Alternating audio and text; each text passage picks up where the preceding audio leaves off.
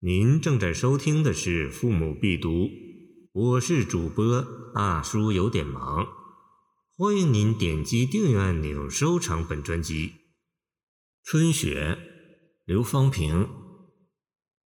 飞雪待春风，徘徊乱绕空。君看似花处，偏在洛城中。宋玉有一篇丰富、洋洋洒洒写了四百五十多字，说有风铩然而至，楚襄王披荆挡之，问道：“快哉此风！寡人所与庶人共者邪？”宋玉则对他说：“此独大王之风耳，庶人安得而共之？”并仆臣形容了一番。说明庶人的境地与大王不同，所以不会有大王那种快哉此风的感觉。刘方平的《春雪》告诉我们的也是与丰富相同的道理，那就是天地无私，人各有异。同样的风花雪月、阴晴寒热，不同境遇的人有着完全不同的反应、不同的感受。因而美感的反差也由此而生。要说的道理虽然相同，但在表现形式上，春雪却采用了最短小的五绝。那么，二十个字如何能完成这深刻而复杂的主题呢？这就是下面我们要讨论的问题。作诗本乎情景，景乃诗之美，情乃诗之胚。合而为诗，见明谢真四名诗画。飞雪待春风，徘徊乱绕空，是景，也是诗之美。不过，为什么样的情作梅还不清楚。第三句“君看似花处”，有承有转。若只看承接上意，情之意象仍然不明。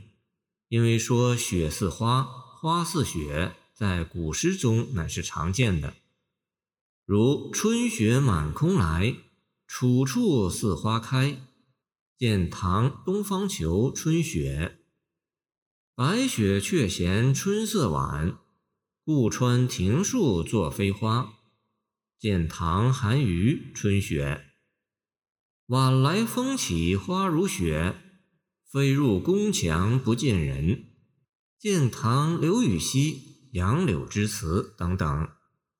可见，要真正知道他所孕育的诗之情、诗之胚是什么，还得再看下一句：“偏在洛城中。”洛城中一作洛城东。刘永济说：“洛城东皆豪贵地宅所在。”春雪至此等处。非但不寒，而且似花。见唐人绝句精华。其实洛城宗亦余意无损，因为城与乡在古诗中往往就是作为贫与富两个天地的代表。比如大家熟知的“昨日入城市，归来泪满襟”，变身罗绮者，不是养蚕人。见宋张瑜《禅赋》，便是其中的一例。我们联系诗题来看，那意思是说冬天已经结束，突然来了一场春雪。这在那些无饥寒之虑的城里人心中，不由得产生一种难得一见的满足和喜悦。于是，这熟悉而又新鲜的飞雪，在他们的眼中变成了花舞空中的美景。所以，清沈德潜说：“天寒风雪，独异于富贵之家。”却说来运界，见《唐诗别才集》。不过，运界又岂止于此呢？偏字之外，还暗示了另一个更为广阔的空间，那就是洛阳之外。焦虑不堪的穷人，甚至对最美的景色也没有感觉。见马克思语。何况那郊野的穷人，好容易在饥寒交迫之中熬过了大雪纷飞的隆冬，盼来了春回大地，谁知又来一场大雪。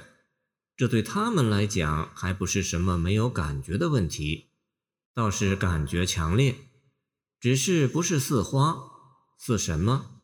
诗人没有说。但这失而复回的威胁和灾难所带来的艰难与怨恨是不难想见的。看来这首诗的得力之处正在尾句，尾句之中又得力于一个“偏”字。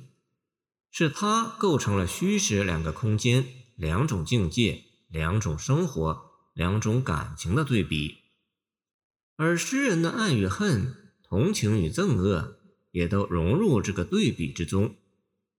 但由于对比的一方、对比的产生、对比所展现的不同状况及其所孕育的主题等等，全留在诗外，这就有可能使他大大节省了笔墨。